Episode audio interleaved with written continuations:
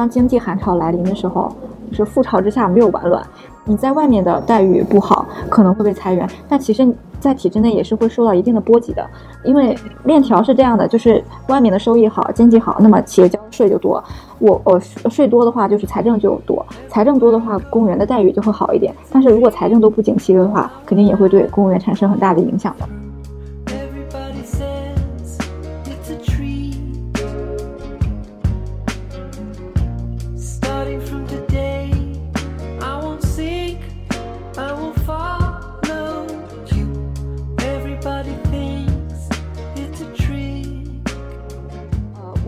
首先，研究生这个东西，你如果只是为了逃避工作，然后去考，其实你对学术、对读阅读、对写东西，呃，对做研究，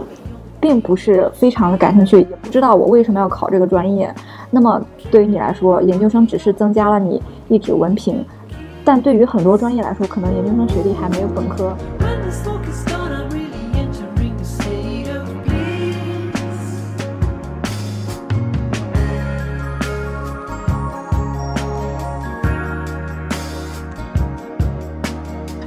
你在不断的充实自己的过程当中，你不知道哪一天你会用到这个技能，但是当你用到的时候，你会感谢当时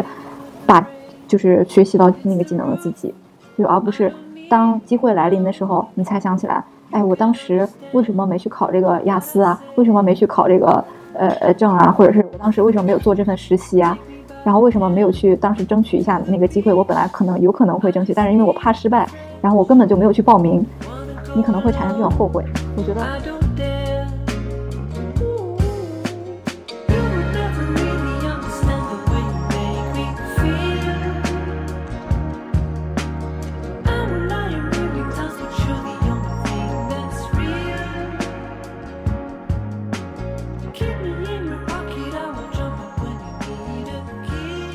生活平淡，来点谈谈。Hello，大家好，欢迎回到熊猫谈谈，我是吞吞。哎，今天非常非常开心，又是吞吞最喜欢的毕业五年系列的第二季的第二期了，现在已经到。然后毕业五年呢是吞吞发起的一个声音纪录片，就类似于英国 BBC《人生七年》这个纪录片。然后因为人生七年是每个七年嘛，那毕业五年是以吞吞的本科室友为采访对象，每隔一年回访一次。那这一期我们邀请到的嘉宾是我们第九期的嘉宾，聊考公热的。嘉宾，然后他也是目前为止《熊猫谈谈》这个节目最受欢迎的嘉宾之一，然后是 Zoe，然后当时那个第九期，Zoe 以他作为典型 ENFP 的这种追求精神自由、洒脱潇洒的这种精神吧，或者是精内在力量，感染到了我和我的听众们。嗯，现在呢作为是从东部沿海某体制内，呃，已经重返校园。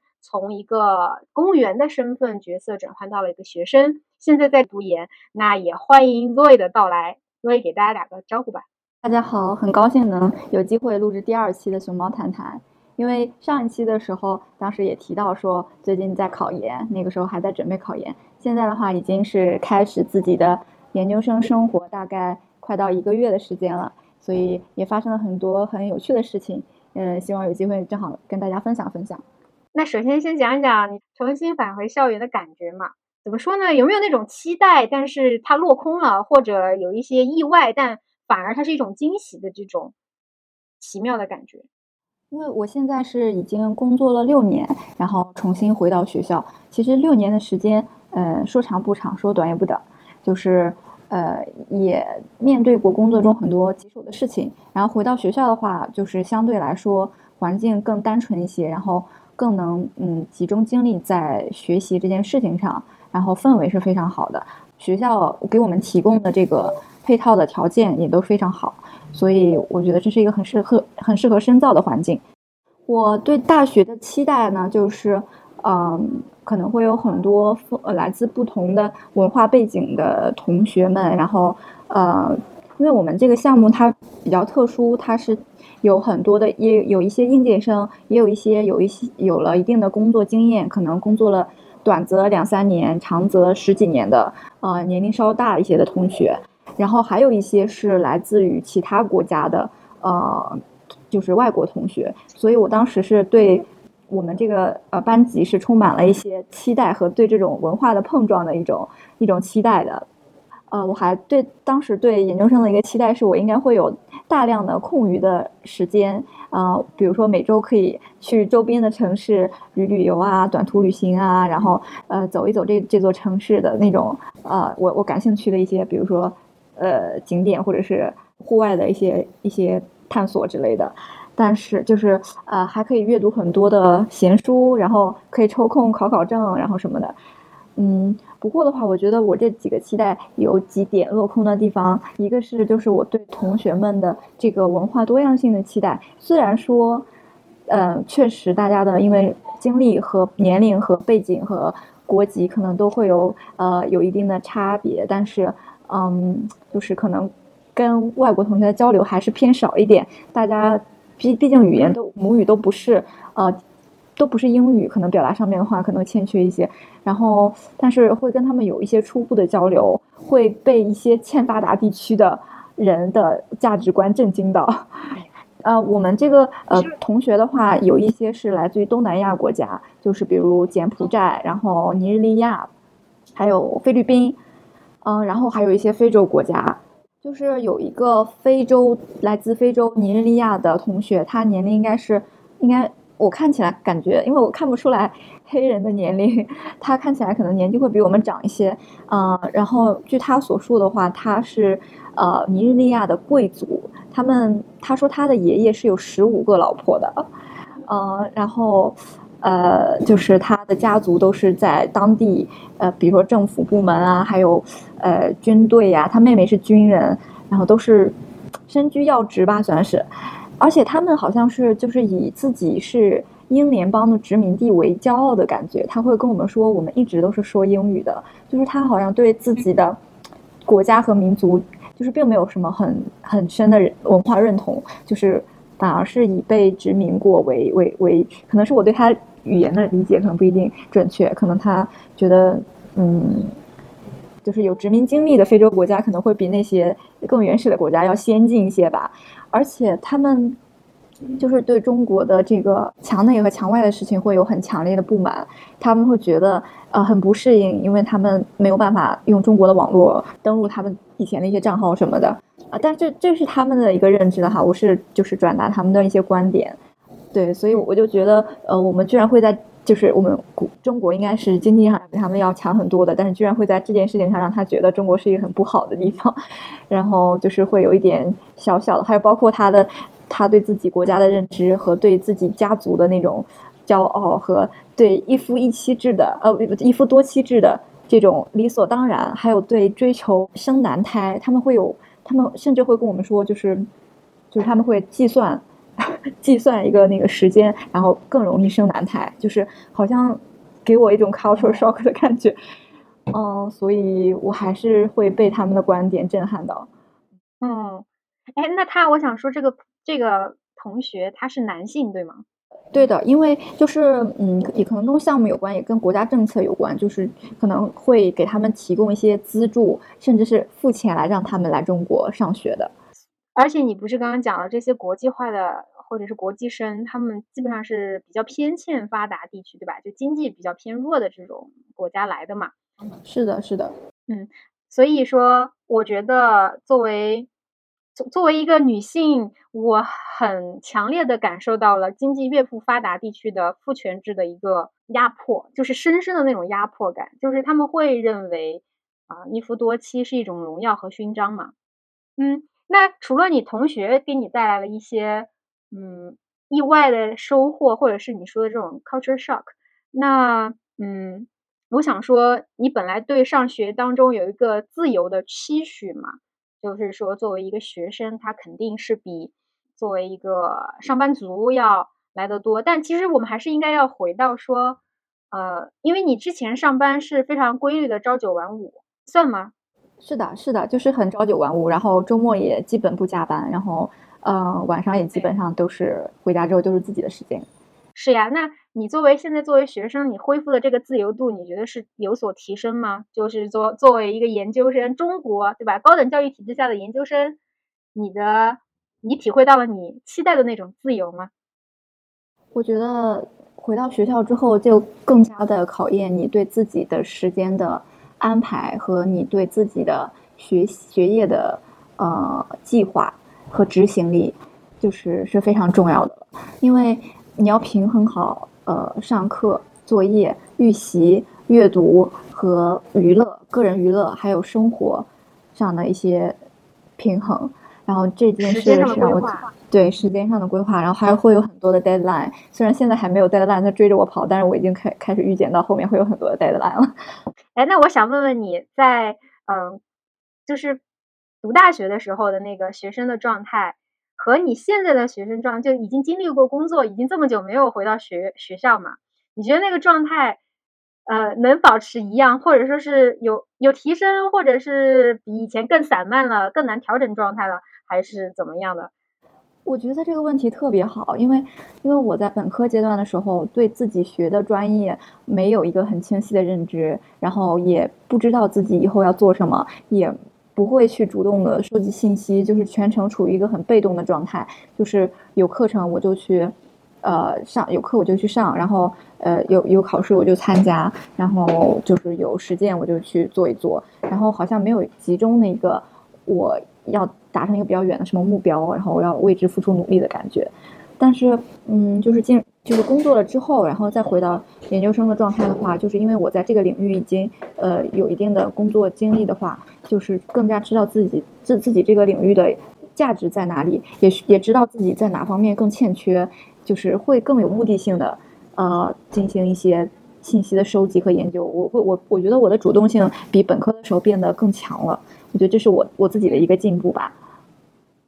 是，其实这一方面是有年龄带来的，就是说，呃，人可能比之前更大了嘛，对吧？你你毕竟是比之前老了六岁，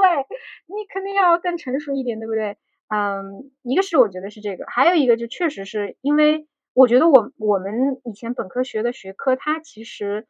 它其实是来自于实践的，它是由实践中发展出来的一个学科嘛，它不像是。那种纯理论的什么物理、数学，它可以脱离实际，就是我们给个假设，然后去推数学公式，去推一些物理的公式。它所以实践对理解这门学科的帮助是很大的。你有这种感觉吗？就是说，它你的工作帮助你重塑了这个知识的理解。对，是的，就是在本科学习的时候，我会觉得，呃，就是我要很努力的去理解他在说什么，但是我还是会觉得很抽象。嗯，工作了之后的话，我就就是就正好我最近在，呃，因为这边的学习，我又开始回回看我本科的一些课件和笔记，然后我会发现当时就是上课的时候反复做笔记，然后难以理解的东西，现在好像只是过一下就就能够理解了。也可能是因为嗯自己的背景知识更更就是更宽阔一些了，就是对这种基础的东西反而就是抓的能够更清晰的知道他在说什么。是。那我还想问，呃，你就是你现在会觉得比之前更有主动性，是不是也因为这个机会是你从就因为这个机会从它开始萌芽到最后能争取到，到你能来到这个学校，其实都是你自己选择的，所以你不像大学的时候是被父母推着走的，你这个选择现在来学重返校园，是你长大过后是你自己一手把自己推进来，所以你格外珍惜，就不会像之前一样就是一头雾水，哎呦，我反正就。被推着来了这个好的学校、好的专业，那为什么选这个呢？我不知道。现在可能就不一样了。对你说的很对，我觉得这是很多呃刚高中毕业进入进入大学的人的一个通病吧，就是呃学校可能是父母选择的，然后专业是也是父母选择的，主要就是因为他们缺乏对社会的观察，他们更多的局限在书本知识和应试教育上面，呃，可能对自己的学习没有一定的主动性和规划性。所以这个既是年龄带来的优势，也是年龄带来的限制。所以我如果，嗯，我觉得现在的高中生，尤其是上海的高中生，可能就是会参加很多的这种社会实践，会拓展他们对整个社会的认知的感觉。就可能像我们这种小县城出来的孩子，就是能能能通过考高考这个途径考到一个不错大学，就已经花费了绝大多数的精力了。就是更，嗯，不提什么去扩展眼界，去知道自己想要什么。就是是这样一种感觉，但我觉得就是如果父母能在高中阶段就开始培养孩子的一种自主性，然后让他知道自己应该做什么，然后怎么去收集信息，怎么去落实怎么去执行，这样是对他一辈子都是很受益的，而不是仅仅是应试教育。嗯，所以我还想借这个问题问那个推着你主动去从体制内，当然我们要在这里跟听众解释一下，就是呃，Zoe 他并没有说完全辞掉自己的工作，对吧？是是单位给了一个学习的机会，对的，就是就是他当然就不是说啊完全不喜爱以前的这种工作啊，不是。然后，但是我想说的是。那使得你本来还可以继续在单位继续舒适区里待着呀，就像你说的一样，就是说已经六年过去了，我已经养成了我自己固定的一个，嗯，就是这个叫什么呢？嗯，循环的这个路线了，对吧？生活就是朝九晚五，每天早上起来，然后固定路线都已经打好了，然后要跳出来，其实要跳出舒适区，我觉得对于每一个人来说都是一种需要勇气的行为。那这个。推你走出舒适圈的这个那一把力到底是什么？我觉得有两方面的因素吧，就是一个是我为什么要做这个决定，一个是是什么帮助了我做成了这个决定。然后第一个就是我为什么要做这个决定，可能更多的是对自己目前现状的不满足，就是嗯，我我当然可以按部就班的做好现在手头自己的事情，然后。呃，按部就班的去生活，但是我会觉得我工作了六年，但是我我我已经感受到，呃，职业的瓶颈期和上升的天花板的话，会让我觉得有些，呃，有些难以难以突破。那么，那么这个机会，如果我能抓得住的话，我觉得无论是对我学历的提升，对我眼界的开阔，然后或者说的更更更功利一些的话，我能脱离掉我现在呃已经觉得会比较。比较循规蹈矩的工作，跳脱它两年的时间来充实自己，我觉得也是一件很宝贵的机会，所以我做出了这个决定。那么，那么至于是什么帮助我做成了这个决定，我觉得是我还我从本科毕业之后，反而就是保持了持续学习的习惯，就是反而能够更更加自主的去学习了，就是包括学习一些英语啊，然后呃考证啊这些。就是我哪怕在嗯工作了之后的几年，都是呃会到自习室去学习，然后去到图书馆。这样的话不会让我觉得，呃工作了五年之后，呃工作了六年之后重新拾起这些学习，让会让我觉得很痛苦的那种过程。我我觉得我没有，我觉得我还是比较适应这种能够学得进去，就所谓的学得进去吧。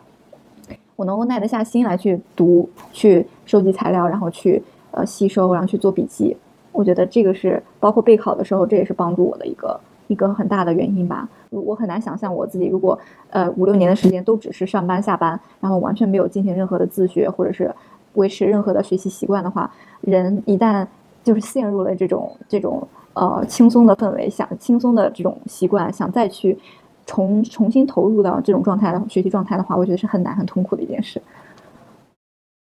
我我其实是不是可以这么理解？就是你是一个如果做自己感兴趣的事情，你对某件事情如果抱有好奇和热情，你就会嗯，就是他就算是需要吃学习的苦，你也是愿意吃的。但如果一旦你对这个东西你不知道为什么要学它，或者你就会去找一些自己更感兴趣的事儿做。就是你在第九期的时候说你在本科的时候，嗯，就是中不溜秋嘛。我在想你那个中不溜秋，说不定就是保持了你对学习的。那个爱，就是说你没有把学习只是当成一个功利的去考高分的工具，就拼命的压榨自己。对学习本身学这件事情，它是有快乐的，就是你学到你喜欢的东西，它是会有反馈的。但是如果我们只是把学看成了一种工具，让他去学自己不喜欢的东西，你就会把自己压迫。就很多现在的这种应试教育嘛，会让自己失去了对学的兴趣。但是我觉得，由于你在本科的时候是那个中不溜秋，它保存了你的实力，你懂吗？就是保存了你对学还有。那个火星还在，然后你可以延续在你的工作当中，然后现在烧到了，烧到了这个，烧到了新的这个阶段，对吧？嗯，会不会有这方面的可能？你觉得？我觉得也没有，因为本科不好，所以本科学习成绩不好，所以现在好的这么一个逻辑，可能，可能就是呃，会对本科的时候有点遗憾，会觉得。嗯，我在本科的时候本来可以做更多的事情，本来可以很骄傲的说，我本科的时候很优秀，但是我并没有付出百分之百的努力，所以我可能要想要抓住研究生的这个机会，能把自己提升一下吧，就这种感觉。所以我现在在研究生阶段会有一点点紧迫感，因为我想，就是还是想要弥补一下呃本科时候的没做到的一些事情。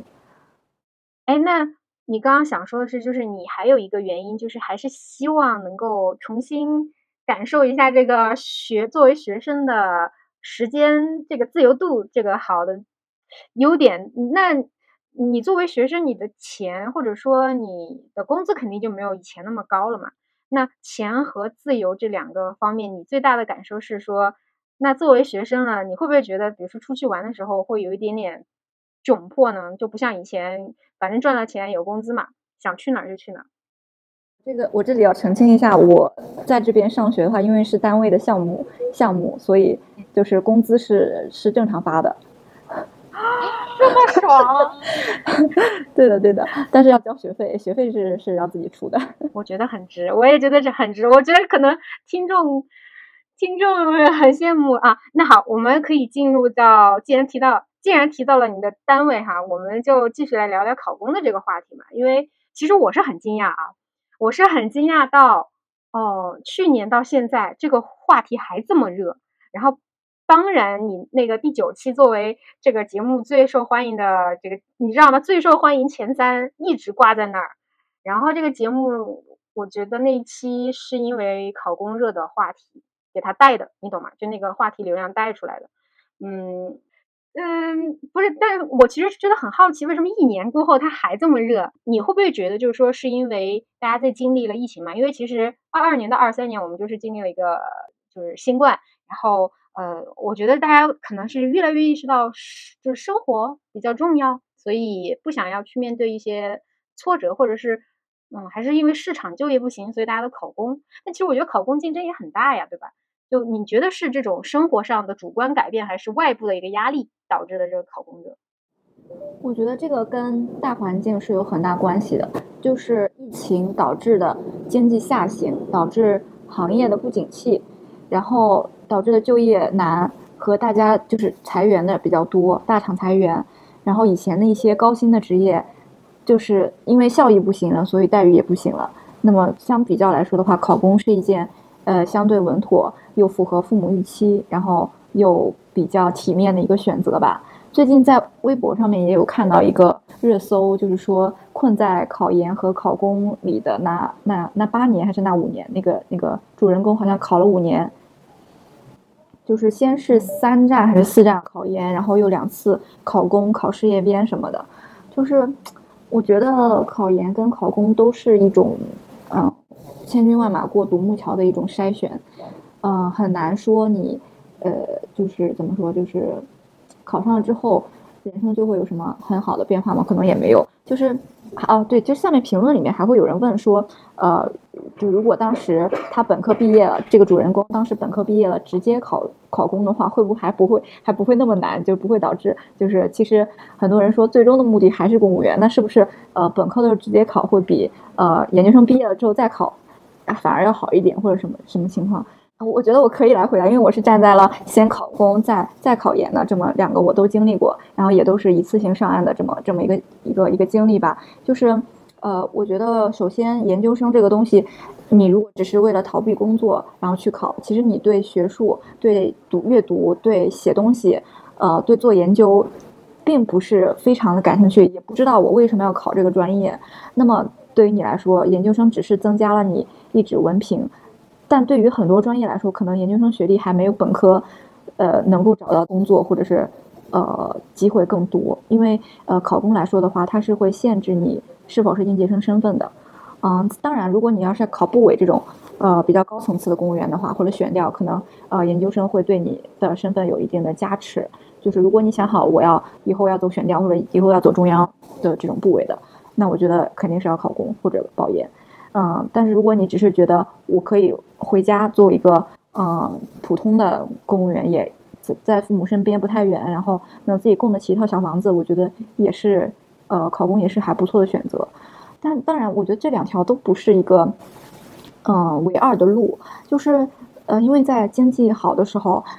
嗯，创业的人可能会收获大量的收益。然后，呃，如果在外企或者是在银行或者是在证券或者在销，甚至你做销售、房地产销售，都可以在让你短时间内挣到大量的钱。但是，当这些就是所谓的不稳定因素，当经济寒潮来临的时候，就是覆巢之下没有完卵。你在你在外面你在外面的待遇不好，可能会被裁员，但其实，在体制内也是会受到一定的波及的，因为因为链条是这样的，就是外面的收益好，经济好，那么企业交的税就多，我我税多的话，就是财政就多，财政多的话，公务员的待遇就会好一点，但是如果财政都不景气的话，肯定也会对公务员产生很大的影响的。我觉得不能把考公作为就是嗯唯一的一个选择，对，而且还要看你的性格适不适合这里。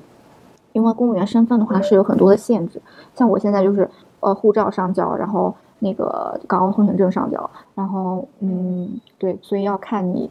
的权衡吧，就是相对来说自己会受一些限制。怎么说呢？就我我觉得我们在追求的一个铁饭碗当中，或者是我们在考公的这个当中，是不是陷入了一种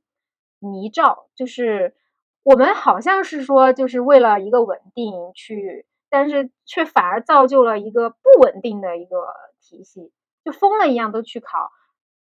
嗯，不是，不是，不是，不是，就是你说大家都去当公务员，这个话，这个前提就是说公公务员真的有那么多岗位让大家考吗？就是国家的编制，其实通过去年的这个改革也能看得出来，它是在精简编制的，就包括中央把那个一些就是呃就是银监会、证监会给合并掉啊，然后。就是它是会精简很多编制，因为人员冗余也会造成财政的负担，所以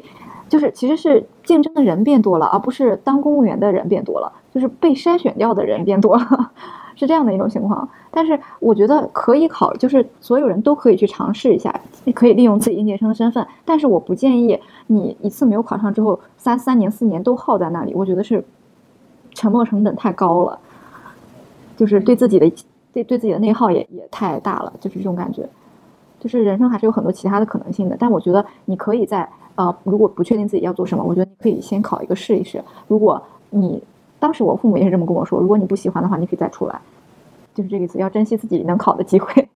哎，但是我就是呃，在第不好意思，其实刚刚一直说错了，就是我和你录的那一期是第六期，我一直记成了第九期。啊，第六期节目的那个下面有一个听众，他留言嘛，他非常的积极，叫小丸子，然后他就是说让我帮他问问你，他当时就有一个问题，就是说如果就在体制内，如果做久了，他跳到社会上会不会失去一定的这种竞争力？我觉得一个是要分你就业的这个。部门部门它本身，如果它是一个相对来说有技术壁垒的部门，就是，呃，比如说一些经济性的部门，比如说一些行业性的部门，你是可以去，就是如果，当然还要区分你的岗位的高低。如果你是做到相对来说比较高的位置的话，那会有很多人，就是我们单位也有很多那种大大拿，就是很厉害的人，业务很能手，有人去开空头的支票让他随便填，就是这种人。然后还有很多讲课费什么什么的这种，当然就是，嗯，在你深耕你自己的那个领域的前提下，就是保持自己的一个竞争力，对，就是不断的不断的通过学习和和就是以及不切断与自己与外界的联系，就是积极的跟体制外的人和相关跟与你相关的行业的去接触的话，我觉得相对来说会保持自己的竞争力一些。但如果也有很多那种，呃，一个是他部门限制，他可能更偏一些。啊，文就是文字类或职业，就是办办公室类的这种边缘性的呃部门或者是岗位的话，而且也不不主动去学习，不主动去交际，那么你的人脉和你的知识肯定会慢慢的落后在落后于时代，那么想跳出去就会比较难。这个我觉得是全一个是要看你自己的岗位跟部门，然后一个要看你自己的这个呃态度跟能力。是，我觉得是这样的。嗯嗯，哎，我觉得说的非常好。哎，其实我觉得这个道理，不管是在哪个行业，都是，就是你要保持自己的竞争力，必须得要保持一种一直学习的状态。就你不管是在体制内，还是在互联网大厂，还是在不管是在哪里吧，反正你肯定得要一直保持一种学习新的，要敞开心怀去拥抱新的知识，你才能够保持竞争力。你想想，现在这个时代很不确定的呀。那你比如说你在互联网大厂，对吧？他们才说了前几天什么一个高通又又在裁员，就你以前会觉得，哎呦外企多么多么的好，它一定是铁饭碗，因为外企他们基本上福利又好，然后又朝九晚五，工资又高，而且人家是世界跨国性的公司，公司就是一个国家的波动甚至都影响不了它，就觉得就说进去就养老。可是我觉得就是进去去养老，在这个时代下是很危险的一个思想，就没有一个地方是可以让你进去就养老的，包括像科研。嗯，以前就觉得当高校老师是一个很好的，但现在我跟你讲，高校老师可以卷到让你有些大专，我觉得可能都不要我们博士生了，真的。你要是 发不了好的论文，或者没有这种呃创业经验，你就是你就是处在一个中间非常无用的状态，就是你的学术价值上不去，然后你的社会价值又没有，你不就是处处于中间一个很没有人要的状态吗？那所以，其实你现在你说你要不要脱掉那个孔乙己的长衫，去多一些尝试？我觉得是现在应对这个不确定时代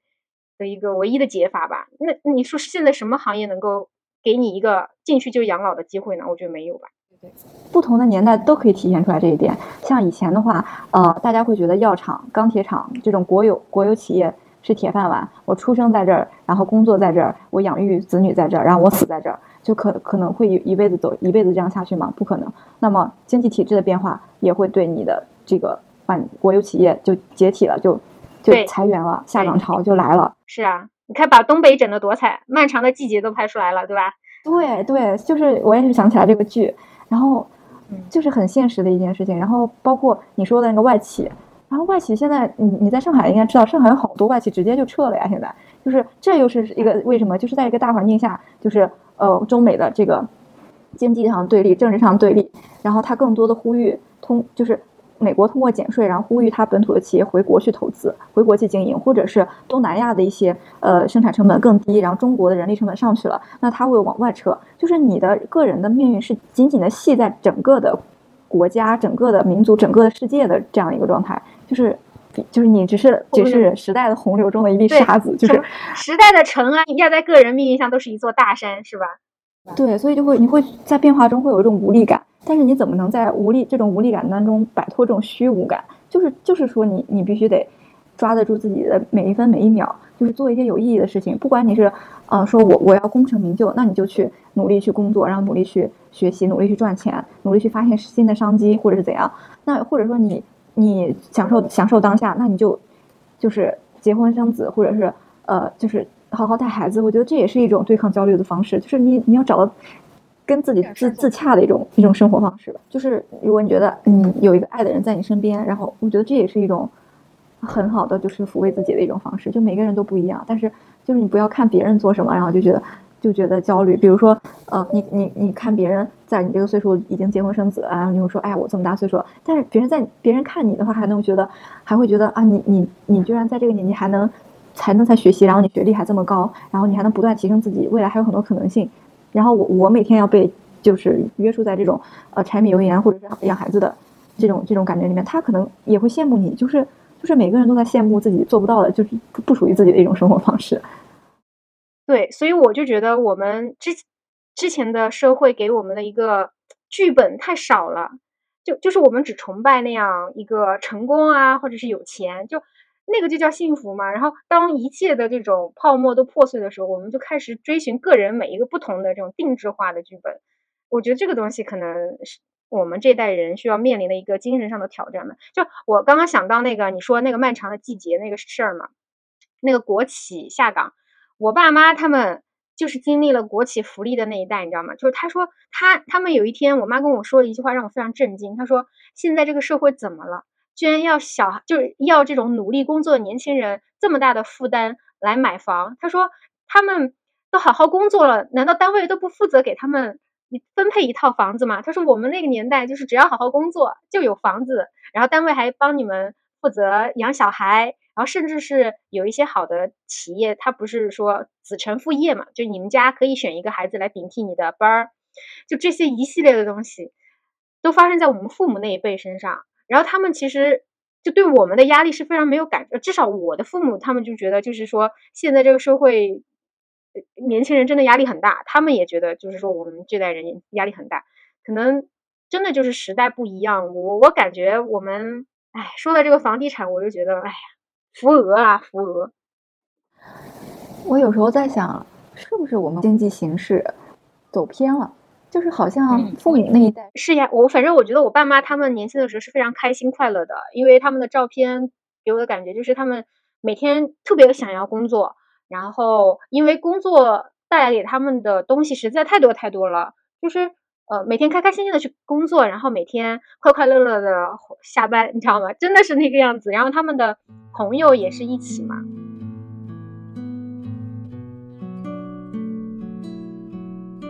我觉得有一个，就是前段时间看刷微刷微博，看到李雪琴说的一段话，我觉得很有道理。就是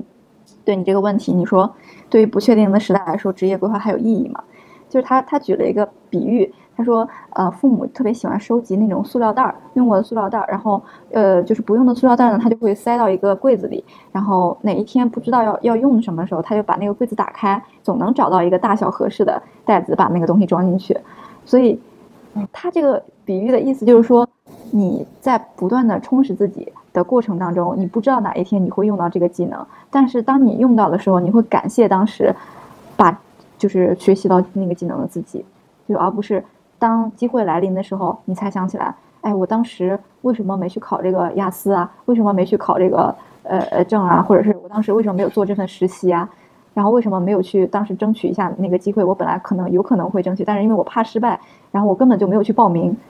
你可能会产生这种后悔。我觉得所谓的职业规划，并不指，并不是光指我五年做到什么副经理，呃，六年、十年做到总经理这种不切实际的东西，而是说你给自己定了一个目标之后，然后你要去想我要。达成这个目标，我需要准备哪些东西？比如说，你说我想出国留学，那我要学什么专业？然后我要考什么呃语言？然后我要考什么考什么试？GRE 还是 GMAT？然后我去怎么去定定这些呃怎么去投我的那个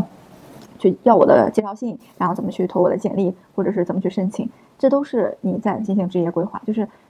就是你要定一个目标，但是它并不是说你做做不成这个目标你就是失败的，而是说你因为有了这个目标，有了更强的规划跟行动力。我觉得这个是职业规划的意义。嗯，就是做具体的事。我觉得你这说的特别好。嗯，我们要去实现或者我们要去在意的不是那个目标，而是在意的是过程怎么样去让自己提升了某一种能力。这个能力可能是现在不一定能变现，但它总它总是技多不压身的。对的，对的，是这样的，就是，嗯，就是很，你不觉得有时候背英语单词也是这种感觉吗？就是你背了一个单词，你会觉得，哎呀，我没有用到过这个单词啊。但是当你去读某一篇文献或者读某一个文章的时候，你会突然遇到一个，哎，这个词我之前见过，然后我一下子反应过来了，或者说我看他眼熟，我再查一下，我就对他印象特别深刻了。其实我觉得，就是积累自己的嗯技能跟积累自己的能力。提升自己的履历跟背单词是一样的，可能你当时考这个证并不会给你带来什么特别显著的变化，但是当你有一个特别好的机会放在你面前的时候，那你拥有的这个技能，你拥有的这这个证书，可能就帮你把总筛掉了千千就是千万个竞争者，然后你就能抓住这个机会。但是如果你当时就说，哎呀，今天太累了，明年再再说吧，然后就是不去行动的话，那么可能当这个机会来临的时候，你就发现你当时为什么没有把这个塑料袋子。收到柜子里，就这种这种感觉。嗯，哎，但是我又想到了一个点啊，就是你之所以能做出这一，就是这一番非常积极正能量的发言，就是让我想到了那个刘慈欣，他能写出《三体》和当年明月还还是当时明月，就是写那个明朝那些事儿的那个作者，就是他们都是和你说的这个积极的正能量都是一个事儿，就是因为他们选择了体制内。所以他们有朝九晚五固定的工作，然后余下的时间去充分学习。那你想想那些互联网的人，他们每天九九六，然后呃一周只有一天休息嘛，他已经累得快死掉了，然后就是还回去要学习，还要背英语单词，他们可能要挂了，你知道吗？就是说，嗯，你会不会有一种在体制内他会有这样的一个好处？对，我觉得可能是确实是我思维狭隘了，我会我会把我们这个。节目的听众默认默默认成，呃，就是工作更偏技术性和，确实没有忽略掉了一些创业啊或者什么，但我觉得道理是相通的，就是就是你可能经营一个小的网店，但是你也要学习，比如说怎么去运营新媒体，然后怎么去发小红书，然后怎么去排版，怎么去修修你的这个呃这个店铺的图片，怎么去吸引客户，我觉得是一样的，就是就是。都是在逼着你去学新的东西，去接受新的知识，就不不光我说的是呃狭隘的指呃考证或者是考语考雅思或者是考什么东西这种意思。我明白明白明白，懂懂懂。呃，我懂你的意思，就是说呃保持学习那个学习可能不一定是某个具体的啊，就像你刚刚说的一个范围，英语什么，它是可以很多技能的，但你要保持一直愿意更新自己技能的这种欲望。然后，然后我还是，但是我还是想问一个，就是说，你会不会觉得是因为在体制内，因为有人说就是公务员是一个很好让人社会化的过程，就我在想社会化是什么？就是说他意思是，呃，你进入体制内，你就会学会一些社会的规则，就脱离了学生的那个状态，然后迅速进入一个比较懂得察言观色。啊，比较懂得怎么样去做职场表达，对吧？就就就引号职场表达，你怎么样去和领导沟通，怎么样和同事沟通，然后呢，呃，这些能力其实他呃，他到社会就是其他的企业当中只会有富余，而不是说不足。就是说，你你你在体制内能够混得非常的嗯行云流水、丝滑的人，那么你在私企里面就是吊打一切。因为因为我我我互联网的同学说。他哪怕是互联网码代码的，他的老板都更喜欢他喜欢的那个员工，就是更讨老老板喜嗯欢心的那个员工，就是带来情绪价值，嗯，这等等这些吧。因为因为我确实没有正正儿八经在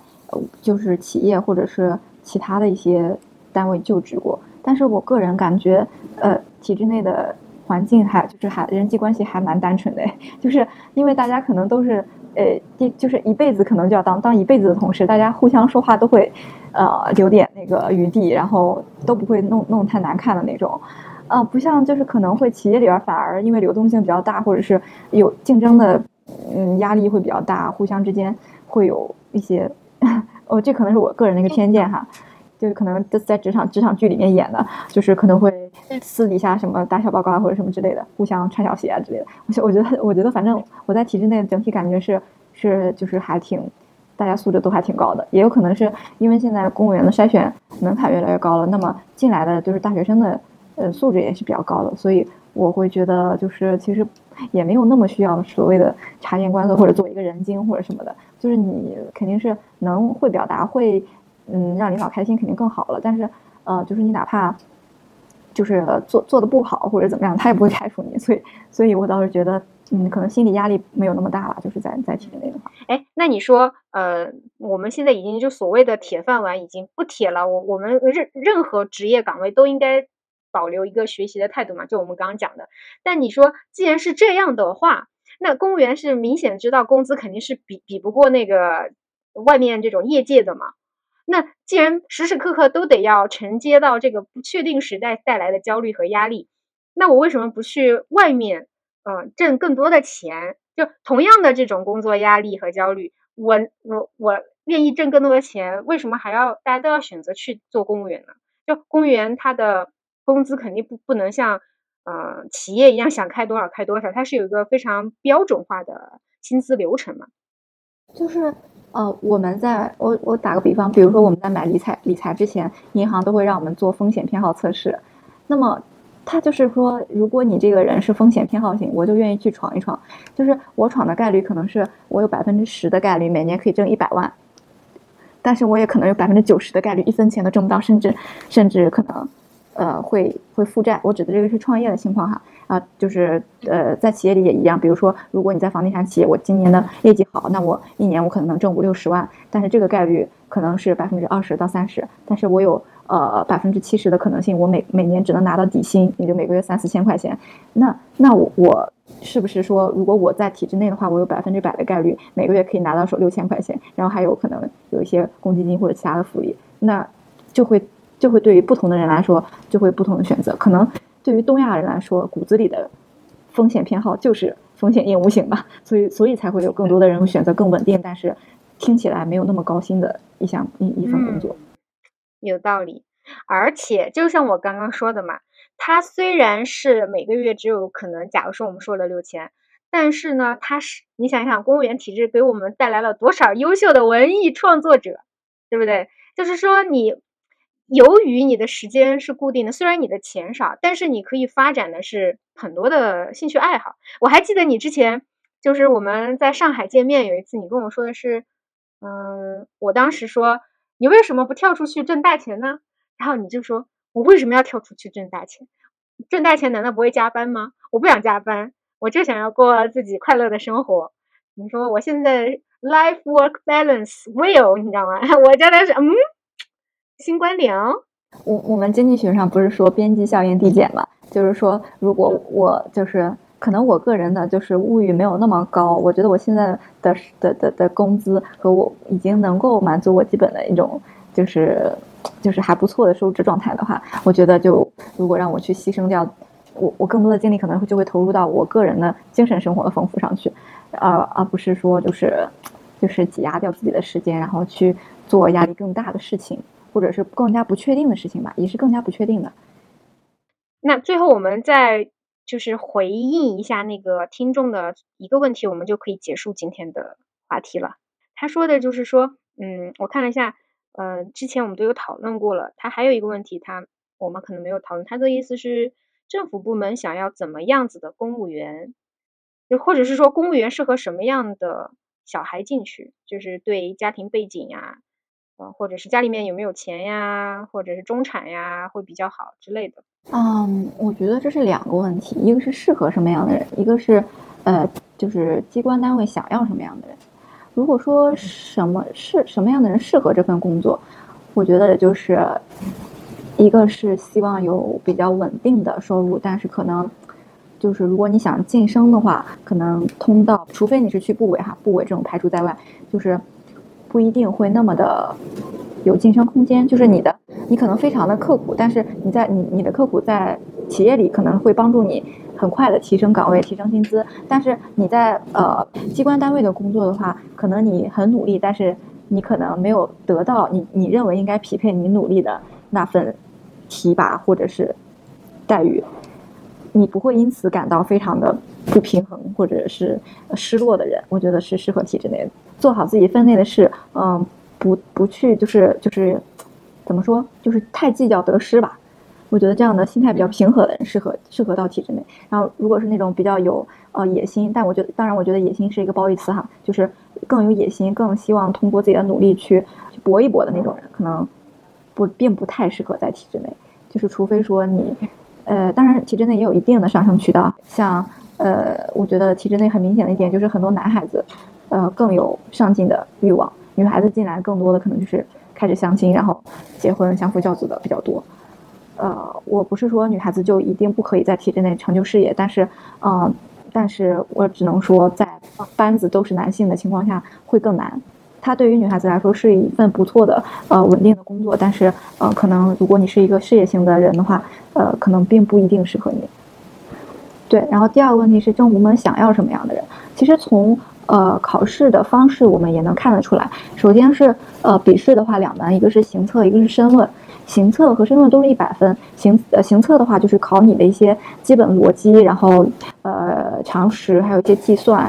这种都是嗯类似于那种呃 GRE 之类的这种这种，或者是其实你在投考投银行或者是做其他的一些面试的时候也要也要有的，就是你要有有一定的思维逻辑能力。呃，然后还有就是申论，申论是最大的不同，它也是一百分，它考的就是你写作的能力。那么你写作的能力的话，就是不不仅是指你写华丽的文藻的能力，然后还有是你能把一些八股文，就是那种所谓的呃什么头两头一段，然后中间三个论点这种论述文，哪怕论述文写的比较工整的这样的一个能力，你要你要有。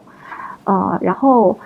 我觉得面试当中的话，就是从我准备公务员考试的题目来看。我觉得它更偏向于，就是一个是你的人际交往能力，他会给你假设一些场景，比如你遇到这种情况，你怎么跟群众去跟人民群众保持一个，呃，你要知道自己的定位，你怎么去跟他们交流，然后你怎么跟同事之间去协调，然后你怎么跟领导之间去沟通，这个这个都是他面试的时候比较看重能力。当然，你语言表达能力越强，肯定是越好的。啊，不过我觉得也有我我的同事当中也有一些可能看起来偏内向一点的人，但是他们也很优秀。他们就是，呃，这个我觉得三三个点，一个是呃逻辑能力，一个是写作能力，还有一个是沟通协调能力。这几点其实无论是对于呃公职岗位还是其他的所有的工作岗位，我觉得都是很重要的三个三个三种能力。至于那位同学说就是家境怎么样或者怎么样，我觉得其实呃有没有什么影响？我觉得肯定是有的，就是。呃，对于你进去之后的仕途发展，肯定是会有不同的。因为我也能明显的感觉到，就是如果家庭有一定一定的背景，或者本地人，或者是本身就是这个系统里的子弟或者什么的，就很有很多特殊的那种大家都懂的机关，它可能更偏向子弟，会有一些加成，就对你的发展会有加成。但是，但是公考现在是可以说是最，呃，除了高考之外最公平的考试之一了，就是起码在门槛上，他们跟你一样是要通过统考，是要通过盲抽盲抽的面试，所以相对来说，公考的入入门还是比较公平的。是这样的，我觉得你说的好棒呀！我我在想，是不是所有的公务员经过了公务员考试的人，他讲话都会比较有逻辑？就是第一点、第二点、第三点，然后总结一下。包括你刚刚那一段陈述，就非常典型的一个，嗯，你所谓的八股文的套套路。对，就是这个能力是可以刻意去训练的，就是因为你会，你会在听，就是你如果作为一个听众的话，你也希望对方的讲话是有逻辑的，而不是东一榔头西一棒槌。然后你也希望他在讲完了之后，能帮你总结一下他前面讲了哪哪些部分，然后能让你更好的去呃回想起来前面讲的什么东西。对对。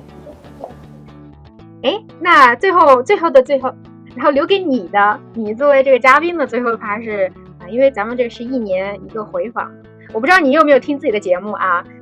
这一年的变化，或者是有没有什么评价，或者对未来有没有什么期待？你在这里先留下，下一年咱们再回来看你的这个这个时间的一些期望有没有达到？哎，我所以，我现在觉得这个这个节目还真的蛮有意义的，因为我现在回想起来，我我虽然现在就最近没有没有听那个期播客，但是回想起来，我当时说的一些内容的话，确实对我自己也是一个像一个里程碑一样的。现在回回看一下的话，也觉得挺有意思的，就是当时考研，然后现在入现在已经入学了。那我觉得我我对一年之后自己的期待就是，啊，能有机会去阿姆斯特丹吧。哦。哦，是你们的项目对吧？就是可以申请这个一个机会，交换的机会。呃，不是交换，不是交换，只是一个比赛。我们没有交换的机会，我们不允许。哦，那你对你过去的一年有没有什么评价呢？过去的一年，我觉得我尽力了，然后也很辛苦，然后也很有收获。然后，嗯，虽然就是好像没没有太多的享受的时间，然后很多的爱好也。也也也被搁置了，因为人的精力是有限的，嗯，但是我觉得也是值得的，就是在人生的一些紧要的节点的话，嗯，适当的努力一下还是很有必要的。对，哎，我发现你这个人是在关键的时候从来不掉链子的人，也也没有吧？我觉得就是，难道不是吗？高考、找工作，然后考研都没掉过链子。嗯，可能我就是在。有紧迫感的时候的话，可能会逼逼自己激发一些潜力出来吧，或者运气比较好也有可能。我是觉得你的学习习惯很好，我自己听你的这个整个论述，包括之前第六期的节目嘛，我的感觉模模糊糊的是你的学习习惯很好，这个其实跟你小时候爸妈的教育应该是有关系的。我觉得我是属于那种自制力比较差，然后呃创造力比较强的那种人，就是。如果我对一个东西比较感兴趣，我想去做一件事的话，然后我的信息收集能力，我个人感觉也是还可以的。然后，呃，如果我想去学习一个技能的话，然后我也能。但是我是属于那种有点三分钟热度，呃，会很容易注意力被转移的这么一种人。嗯，所以说到了学校之后呢，我觉得这个环境会会促使我沉下心来去学习，去面对我那每节课都是三百多页的 reading materials。那就祝你加油吧！祝你享受你新的生活，谢谢吞吞，也希望你不要给自己太大压力，然后一切顺利，呃，多发 paper。好的，好的，那我们就下期再见吧，拜拜。好的，好的，好的。